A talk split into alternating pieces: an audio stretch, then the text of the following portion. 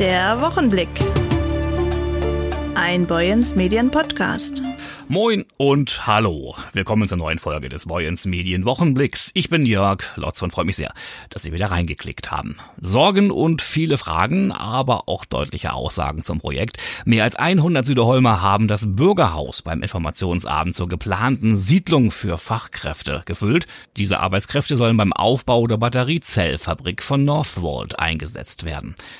Der Vorhabenträger, das schwedische Unternehmen Northvolt, spricht von einer ersten Konzeptidee für die Unterbringung auf Zeit. Mehr dazu weiß mein Kollege Maurice Dannenberg. Ob im Jahr 2026 tatsächlich die ersten Autobatterien made in Dithmarschen produziert werden, steht heute noch nicht fest. Beim schwedischen Konzern Northvolt arbeitet man aktuell jedoch auf Hochtouren daran, vorbereitet zu sein und loslegen zu können, sobald die Investitionsentscheidung gefallen ist. Dazu gehört Wohnraum zur Verfügung zu stellen für rund 1750 Arbeitskräfte, die das Werk vor den Toren Heides aufbauen sollen. Vergangene Woche gab es einen Informationsabend im Heider Bürgerhaus für eine temporäre Wohnanlage, die ab kommendem Jahr im Ortsteil Süderholm in Bezug genommen werden könnte. Dazu Heides Bürgermeister Oliver Schmidt-Gutzart. Seit wann besteht die Planung, ein temporäres Wohn östlich von Heide zu bauen? Das war definitiv in der ersten Jahreshälfte 2023. Wir hatten ja gerade erst ganz frisch dort 12,5 Hektar bisheriges äh, Agrarland als Stadt erworben und hatten eigentlich mittelfristig bis langfristig mal die Absicht, dass dort Wohnraum entstehen könnte.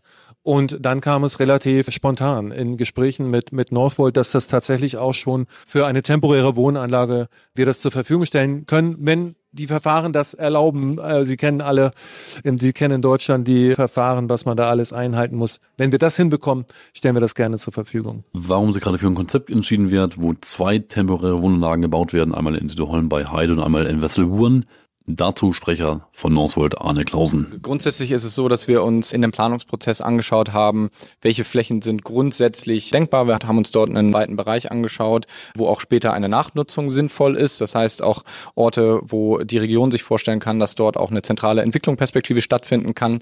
Ähm, und wir haben von vornherein gesagt, dass wir auch diese Wohnunterkünfte gerne auf, auf zwei verschiedene Wohnanlagen verteilen möchten, auch um beispielsweise Verkehrsströme nicht nur aus einer Richtung kommen zu lassen, sondern nach Möglichkeit aus mehreren Himmel Himmelsrichtung. Das wäre jetzt bei den beiden Konzepten, die wir jetzt auch öffentlich schon äh, besprochen und informiert haben, sprich Wesseburen, äh, wo wir letzte Woche vor Ort waren und heute in Süderholm, das wäre tatsächlich dann der Fall. Dann ist es grundsätzlich so die Frage nach den Facharbeitern, da muss man ein Stück weit unterscheiden natürlich. Es gibt jetzt einmal diese Wohnanlagen, die wir planen, das ist gedacht für Bauarbeiter, für Baufachkräfte, die uns tatsächlich auch im Fabrikaufbau unterstützen. Das heißt, die sind dann nicht direkt bei Northvolt angestellt, sondern die sind dann angedockt an große Generalunternehmer, an große Fachfirmen, die Teile der Fabrik aufbauen werden.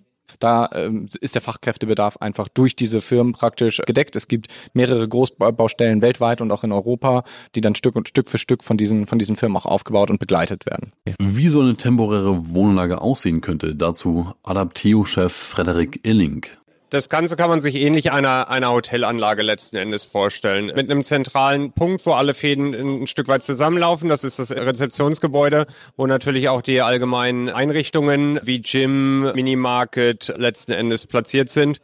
Und danach geht es letzten Endes sternförmig ein bisschen auseinander, wo es dann zu den einzelnen Wohnhäusern geht um von dort aus natürlich auch wieder möglichst kurze Wege zum Zentralpunkt der, der Rezeption sicherzustellen. Es sind 17 etwas größere Häuser mit 48 Einzelzimmern und angrenzenden natürlich Gemeinschaftsflächen und Allgemeinflächen und dann ein etwas kleineres Haus, um da natürlich dann auf diese exakt 850 zu kommen. Ein Modul hat Abmessungen von 9 Meter äh, 56 mal 3 Meter und diese werden dann aneinandergereiht, äh, entsprechend der Anzahl an benötigter Zimmer als auch an benötigter Allgemeinfläche. In, in Schweden, in Dänemark als auch in Norwegen und den Niederlanden haben wir, haben wir solche Modulkonzepte schon umgesetzt, ähm, sehr erfolgreich.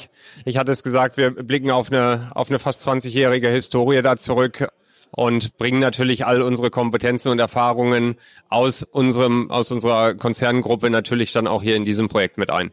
Welches positive Nutzen die Anlage für die Heider Region hat, dazu noch einmal Oliver Schmidt-Gutzart, Bürgermeister von Heide. Naja, wir haben ja sowieso schon einen Druck auf den Wohnungs- und auf den Baumarkt. Auch ohne Northvolt hatten wir ja schon eine Situation, wo die Menschen gerne mehr Wohnungen oder auch äh, Häuser hätten, auch gerne in Heide. Und wir haben ja den, den Schnitt an Baugenehmigungen schon erhöht in den letzten Jahren, aber offensichtlich reicht das immer noch nicht. Jetzt mit der Fabrik kommt da auch ein enormer äh, Druck auf die ganze Region. Den werden wir nicht als Stadt alleine befriedigen können, aber wir möchten schon gerne auch dazu beitragen und wir möchten auch gerne dann ein paar mehr Einwohner, Einwohnerinnen haben, damit wir als Stadt insgesamt was davon haben, damit wir auch unsere Infrastruktur für alle Bürgerinnen und Bürger verbessern können. Denn wenn wir mehr Einwohner haben, haben wir mehr Schlüsselzuweisungen, kriegen mehr Geld für Infrastruktur. Wir müssen auch was davon haben. Das ist unsere Idee. Sollte Northwold in Heide bauen wollen, dann braucht es Wohnraum für hunderte Arbeiter, die das Werk bauen sollen. Ein Thema, das wir weiterhin begleiten werden. Das war auch Studio 2, Maurice Dannenberg für Boyens Medien. Dankeschön, Maurice. Wir schalten gleich nochmal zu dir rüber. ist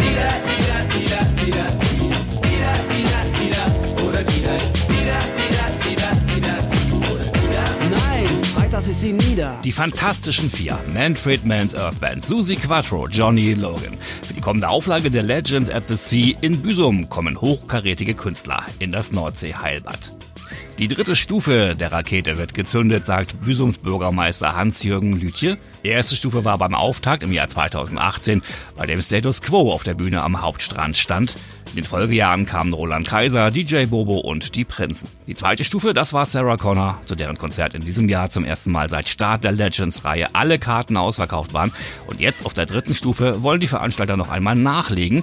Nähere Infos dazu holte für uns Andreas Goballa dieser Tage bei der Pressekonferenz in Büsum. Ja, Jörg, ich stehe hier mit Jan Mewis von der Mewis Entertainment Group. Er hat uns gerade verraten, was das Publikum dann im nächsten Jahr bei Legends at the Sea in Büsum erwartet. Jan, Worauf darf das Publikum sich freuen? Nach dem Riesenerfolg im letzten Jahr mit Kerstin Ott und ähm, Sarah Connor bleiben wir am Samstag in der musikalischen Richtung bei Pop. Wir haben dieses Jahr Fanta 4 genauso eine Legende wie Sarah Connor, aber Fanta 4 auch ein Stück deutsche Musikgeschichte, die all ihre großen Hits präsentieren und wirklich eine bombastische Show machen. Das wird wirklich ein, ein, ein großer Spaß für die ganze Familie. Am Freitag äh, sind wir, haben wir dieses Jahr mal dem Schlager den Rücken gekehrt und haben gesagt, wir möchten eigentlich mal was für unsere Best-Ager machen, weil äh, der Samstag ist ja doch mehr jetzt auch äh, für die ganze Familie und am Freitag haben wir beim Schlager gemerkt, ja, da war auch schon eher immer fast ein jüngeres Publikum Publikum. Also haben wir gesagt, pass auf, wir machen jetzt eins, wir gehen auf Kult auf, richtig, auf richtige Legenden. Fanta 4 ist auch eine richtige Legende, aber auf Legenden aus den 70ern und 80ern. Wir fangen mit Johnny Logan an. Ein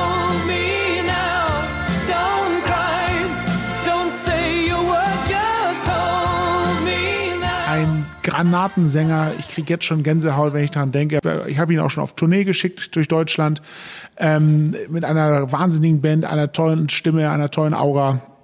Da freue ich mich ganz besonders drauf. Manfred Mann's Earth Band. Manfred Mann hat vor ein paar Jahren eine coole Band um sich geschart und bringt eigentlich die, die, die großen Hits der 70er mit dem Sound von heute oder mit Musikern aus einer deutlich jüngeren Zeit. Das ist richtig cool, das macht richtig Laune. Alle großen Hits von Manfred Mann werden alle dabei sein. Und danach als äh, Höhepunkt sozusagen Susi Quattro.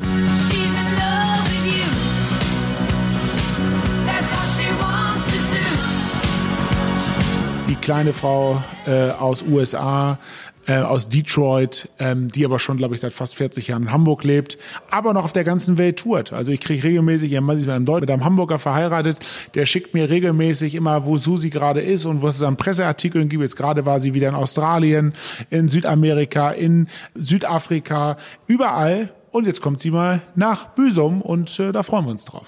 Du hast vorhin schon gesagt, bei der Presse, im Pressegespräch mit Sarah Connor habt ihr sozusagen eine neue Stufe der Rakete gefeuert. Äh, ist das sozusagen jetzt the next step? Next Step würde ich nicht sagen, weil ich glaube, der, der, der, der zwischen, zwischen Sarah Connor und Fanta 4 gibt es keinen Step. Äh, die Programmausrichtung am Freitag ist halt mal eine andere. Das kann auch sein, dass wir nächstes Jahr wieder, übernächstes Jahr wieder Schlager machen. Ähm, da sind wir völlig flexibel, was auch gerade gut passt und wie wir es gerade gut machen und so weiter. Aber wenn wir letztes Jahr Sarah Connor hatten, ist es uns gelungen, die Veranstaltung zum ersten Mal auszuverkaufen und auf dem Niveau wollen wir natürlich bleiben. Das liegt natürlich auch an der Location. Büsum ist einfach prädestiniert dafür. Warum kommt ihr hier immer wieder hier? Ihr seid nächstes Jahr zum sechsten Mal hier. Weil wir uns in Büsum einfach sau wohlfühlen Das Hotel ist einfach toll, das Lighthouse, wo wir uns sehr, sehr wohlfühlen. Ein toller Service, eine tolle Gastlichkeit, tolle Zimmer. Es ist einfach ein wunderschönes Haus. Dann Büsum selbst, der ganze Tourismusverband, äh, der Tourismusservice, die uns unterstützen, die uns für uns Werbung machen, die uns hier herzlich willkommen heißen, die einfach das Gefühl haben, wir haben, wir kommen nach Hause. Wenn ich sage, wir fahren nach Büsum, ich bin ja auch immer mit der ganzen Familie hier, ähm, ich habe morgen meinem Sohn erzählt, äh, wir fahren heute zur Pressekonferenz. Ja, Papa, was ist denn eine Pressekonferenz? Dann habe ich ihm das erklärt. Dann hat er, hat er mich auch gefragt, warum die Band denn Fanta 4 heißt, weil er natürlich mit Fanta ein Getränk, was er liebt, sehr verbindet. Aber äh, auch wir, wir als Familie freuen uns einfach drauf. Nach Büsum äh, kommen heißt einfach nach Hause kommen, sich wohlfühlen und man empfängt uns mit offenen Armen als Freund und wir wissen das sehr zu schätzen und kommen gerne deshalb immer wieder hierher. Alles wird teurer. Ihr als Veranstalter merkt das auch. Die, die Techniker werden teurer, das technische Equipment wird teurer. Ihr konntet trotzdem die Preise halten. Wie gelingt euch das? weil wir einfach auch gut wirtschaften und weil wir auch gerne hier, ich sag mal, der Olaf Walter und ich diese Veranstaltung auch so ein bisschen zu unserem Herzensprojekt äh, gemacht haben. Olaf ist ganzer Dithmarscher. Ich bin halber Dithmarscher. Mein Vater, Gott hab ihn selig, der kam aus Dithmarschen. Ich habe in Dithmarschen größte Teile meiner, meiner Kindheit in Hennstedt verbracht und ich freue mich natürlich immer, äh, hier was zu sehen und wir sagen, okay, das Ding ist hier unser Herzensding, da können wir, kalkulieren wir auch mal ein bisschen anders. Präsentiert wird diese Veranstaltung wie in jedem Jahr von Boyens Medien. Wir sind Medienpartner. Der Vorverkauf der Karten hat bereits begonnen. Karten gibt zum Beispiel in den Geschäftsstellen von Boyens Medien. Auch Büsums Bürgermeister Hans-Jürgen Lütje freut sich, wie gesagt, auf dieses Event. Warum ist diese Veranstaltung Legends at the Sea so wichtig für Büsum? Ja, das ist eine sehr, sehr hochwertige Veranstaltung, geht über zwei Tage und im nächsten Jahr natürlich noch besser als die anderen Veranstaltungen mit Fanta 4. Da haben wir natürlich einen Kuh gelandet und äh, ich habe es vorhin ja auch schon mal gesagt, familientauglich, Kinder, Erwachsene, ältere Leute, ganz alte Leute, alle kennen Fanta 4 seit 35 Jahren fast am Markt und äh, ich, ich, das ist wirklich nochmal eine Stufe höher, als wir bisher äh, das gehabt haben. Wie kommen solche Veranstaltungen hier bei Ihren Gästen an? Ja, die Veranstaltung kommt, kommt sehr, sehr gut an. Ich habe gehört, dass einige schon Jahr im Jahr Jahre im Voraus die Hotels buchen für diese Zeit. Das haben wir natürlich auch bei anderen Veranstaltungen, aber bei Legends besonders. Ähm, wer kommt zu diesen Veranstaltungen? Sie haben gerade schon gesagt, diesmal zweimal Legends. Äh, sind das nur die Best Ager oder ist auch was für Familien und für jüngere äh, Leute dabei? Auf alle Fälle ist der Samstag für die ganze Familie tauglich. Die Fanta 4 kennt jeder. Die Fanta 4 haben Songs gehabt, äh, Hits gehabt von 92 bis heute. Und äh, der Freitag, da ist natürlich etwas für, ich würde sagen, für das ältere Publikum, ähm, weil das wirklich auch Legenden sind. Also wir äh, führen dieses Motto Legenden, das führen wir weiter von Freitag auf den Samstag. Dankeschön, Andreas Gobala. Also rechtzeitig Tickets sichern für Legends at the Sea 2024 am 24. und 25. Mai. Karten, wie gesagt, bei den bekannten Vorverkaufsstellen. Abonnenten von Boyens Medien erhalten in den Geschäftsstellen in Heide und Meldorf 10% Rabatt auf die Karten. Brandeinsätze der Feuerwehr müssen geübt werden, auch weil es immer weniger Feuer gibt. Eine Möglichkeit hat jetzt ein sogenannter Brandübungscontainer geboten mit Szenarien, die alltäglich passieren können, die man aber sonst kaum üben kann. Hauke Pusch, Amtswehrführer Burg St. Michaelis-Donn. Wie kam es denn dazu, dass ihr einen Brandcontainer bekommen habt zum Üben? Ja, wir haben uns eine Brandsimulationsanlage hier ins Amt geholt. Und zwar ist das eine Brandsimulationsanlage der Firma Blaul und Seifert. Die kommen aus Melle. Das ist bei Osnabrück. Mit denen sind wir im letzten Jahr schon mal in Kontakt getreten. Der war bei der VSU in Brunsbüttel stationiert und da bin ich mal mit einem Kameraden der Feuerwehr Burg, der Kamerad Arne Puck und ein paar Kameraden von der Feuerwehr Burg hingefahren und haben uns das mal angeguckt und waren da sehr begeistert von und haben das dann unseren Wehrführern hier im Amt vorgestellt, weil es kam die Anfrage der Wehrführer, ob wir nicht mal wieder eine Brandsimulationsanlage uns hier ins Amt holen wollen. Wie muss man sich das vorstellen, so ein Brandcontainer? Wie übt man damit? Was kann der? Ja, diesen Container muss man sich so vorstellen, das ist ein großer Auflieger, der von einer Zugmaschine dann gezogen wird und der kann dann überall in den in die Ortschaften gebracht werden und in diesem Container sind mehrere Feuerstellen, die dann äh, gasbetrieben sind und dann kontrolliert gezündet werden können. So ein Flashover, so ein Durchzünden von Flammen kann man sonst unter normalen Umständen nicht üben. Ich meine jetzt ohne so einen Container, oder? Nein, das ist schwierig, so etwas zu üben. Das geht eigentlich nur in solchen Anlagen. Es gibt äh, da Unterschiede. Es gibt einmal äh, gasbefeuerte Anlagen oder es gibt auch feststoffbefeuerte Anlagen. Aber dieses kontrollierte, diesen kontrollierten Flashover, der ist eigentlich nur möglich oder äh, gezielt möglich in so einer gasbefeuerten Brandsimulationsanlage. Wie häufig ist denn ein Container dieser Art bei euch? Wie oft übt ihr mit so einem Teil? Äh, bei uns ist das jetzt ähm, das letzte Mal im, äh, im Jahr 2019 gewesen und Corona-bedingt war da eh nichts zu machen und das sind natürlich auch immer Kosten, die da entstehen und das ist nicht so ganz unerheblich. Übungen decken ja Fehler auf, dafür sind sie ja auch da, damit man daraus lernt und diese Fehler eben nicht wiederholt, nachher im realen Löscheinsatz. Ja, also wir haben hier im, bei uns im Amt Burg St. Michaelis-Donn haben wir ein, ähm, ein einheitliches Atemschutz-Ausbildungsprogramm. Äh, äh, das heißt, unsere, unsere Amtswehr ist in drei Bereiche aufgeteilt zu A, vier äh, Feuerwehren und wir haben da ein einheitliches Konzept, wo wir nach üben und diese Übungen, die wir im theoretischen und auch im praktischen geübt haben, trocken geübt haben, das wollten wir natürlich jetzt in dieser Brandsimulationsanlage einmal umsetzen, um auch natürlich dann Fehler aufzudecken, die eventuell gemacht werden. Man lernt also immer etwas dabei. Ja, das ist natürlich klar. Wir wollen ja bei diesen Übungen, es ist ja auch gewollt, dass wir Fehler machen, damit wir dies im, im Nachgang dann immer besprechen können und damit diese Fehler dann bei einem Einsatz möglichst nicht passieren. Der Weihnachtsmann macht sich ja schon so ganz langsam auf den Weg. Habt ihr dann schon als Amtswehr einen Wunschzettel geschrieben? Was wünsche ich denn Amtswehrführer Hauke Pusch vom Weihnachtsmann? Im Großen und Ganzen läuft alles. Und was man sich eigentlich wünschen kann, das denke ich mal, dass wir, wenn wir Einsätze haben, das ist, denkt, glaube ich, einfach mal das Wichtigste, dass alle immer heil und gesund wieder zu ihren Familien zurück nach Hause kommen. Ich denke mal, das ist das Wichtigste. Alles andere sind materielle Sachen, die müssen wir dann, alles was Geld kostet, das müssen wir dann mit unseren Gemeindeoberhäuptern besprechen. Und das kriegen wir auch eigentlich immer alles gut hin. Aber das Wichtigste ist, dass wir immer gesund und heil wieder zu unseren Familien zurück nach Hause kommen. Ein toller Wunsch, dem schließen wir uns natürlich an. Dankeschön, das war Hauke Pusch aus Hochdonn, der Amtswehrführer der Amtsfeuerwehr Burg St. Michaelis Donn. Der Duft von gebrannten Mandeln in der Nase, Lebkuchenherzen, Karussellfahrten, eine leckere Tasse Glühwein. All das ist wieder möglich, denn die Haider Winterwelt startet wieder. Dazu jetzt mehr von meinem Kollegen Maurice Dannenberg. Wir schalten wieder um. Und nochmal aus Studio 2. Hier ist nochmal Maurice Dannenberg. Ja, Jörg, nicht mal lange, dann gibt es endlich wieder Glühwein, gebrannte Mandeln und eine Runde auf der Eisbahn. Das mit uns auf der Heider Winterwelt und diesmal auf einer künstlichen Eisfläche. Mehr dazu weiß der Geschäftsführer des Heider Stadtmarketings, Michael Schittig. Die Heider Winterwelt findet dieses Jahr vom 27.11. bis 23.12.23 statt.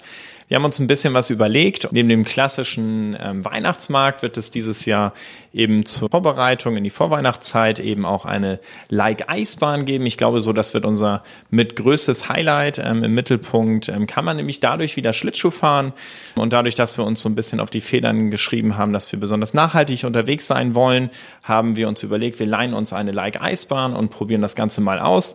Der Kollege hat sich schon mal auf den Sabbel gelegt. Das bedeutet, auch das ist wieder möglich. Ähm, muss man nicht unbedingt, denn das Ganze wird eben auch zum ja, Eishockey oder eben auch beim Eiskunstlauf eingesetzt. Und wir haben gesagt, das probieren wir auf jeden Fall mal aus. Erstmal leihweise und dann gucken wir mal, wie das eben so in der Bevölkerung ankommt. Wir sind sehr gespannt und können wieder eben für klein und groß was anbieten. Michael, braucht man denn besondere Schuhe? Muss man sich die Schlittschuhe ausleihen oder kann ich auch mit meinen mitgebrachten die Eisfläche nutzen? Das ist der Vorteil. Also wir müssen das Eis jetzt nicht mehr so hüten wie ein rohes Ei und ständig flambieren und so weiter, sondern ähm, wir haben hin und wieder Abrieb. Selbst dieser Abrieb ist ähm, ökologisch abbaubar.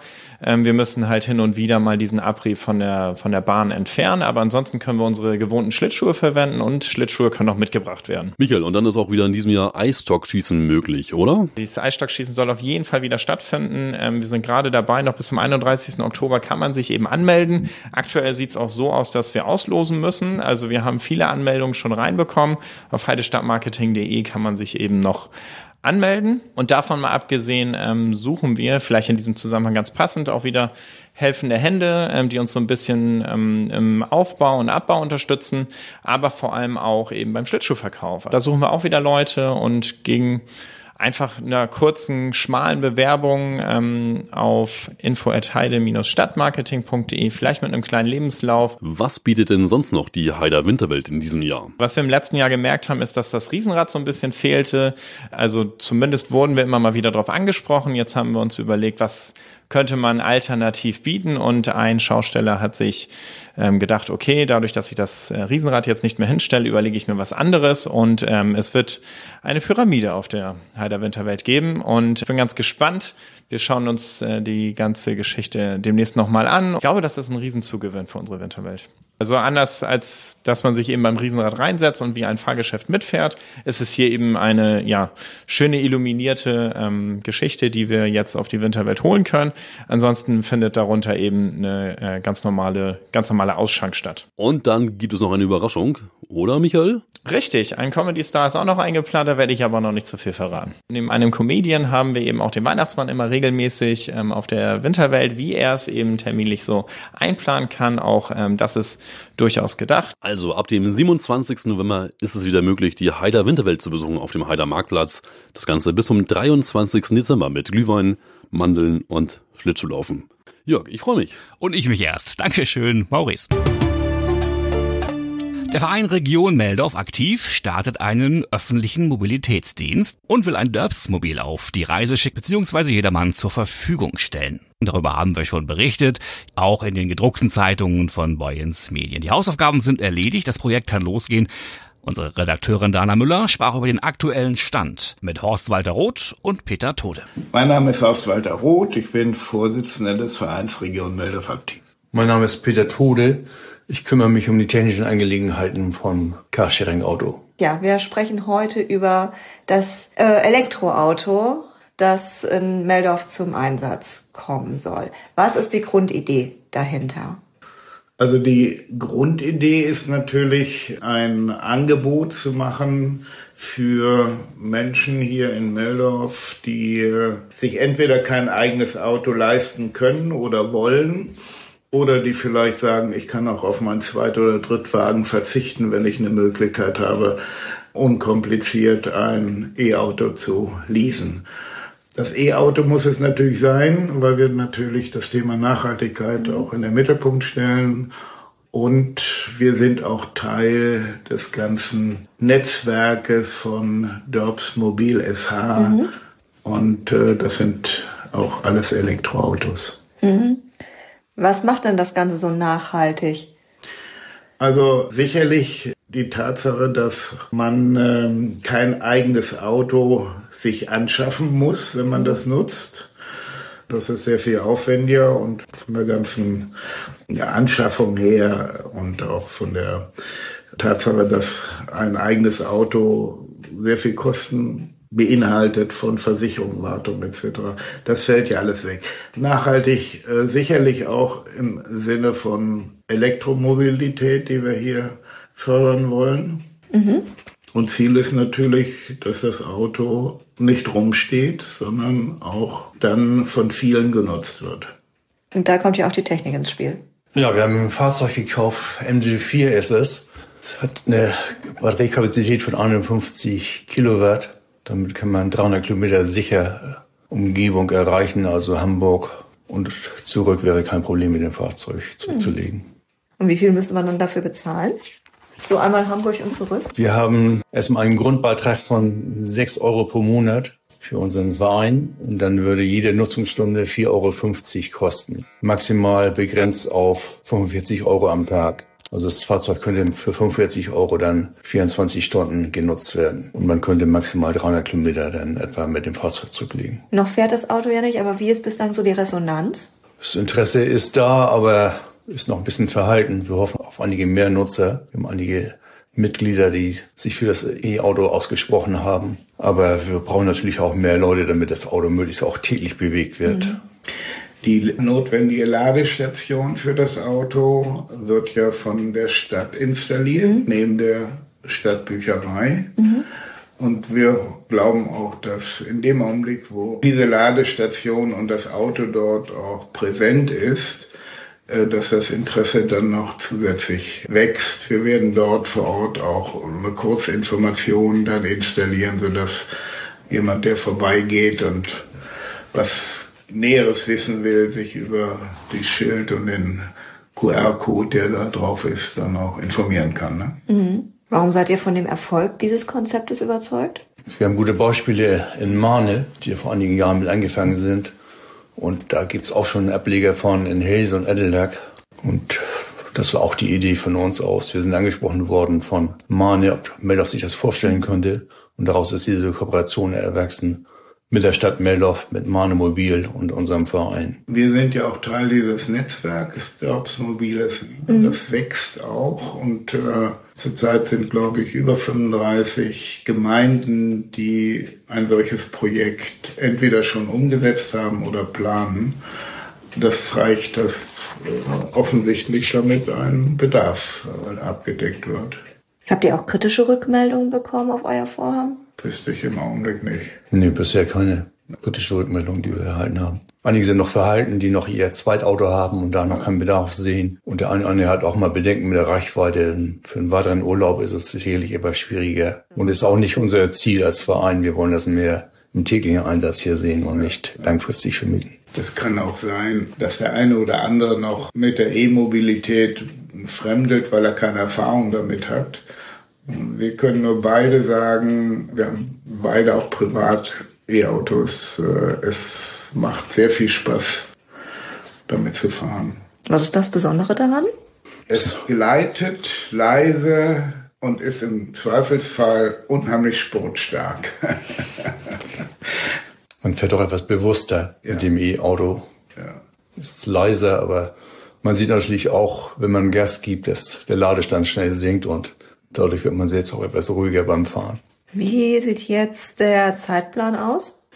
Also von Seiten der Stadt besteht die Aussage, dass die Ladestation jetzt im November aufgestellt wird. Wir rechnen da in den nächsten 14 Tagen damit. Und dann wird der Wagen zur Verfügung stehen. Also wenn die Ladesäule steht, kann es losgehen. Ja.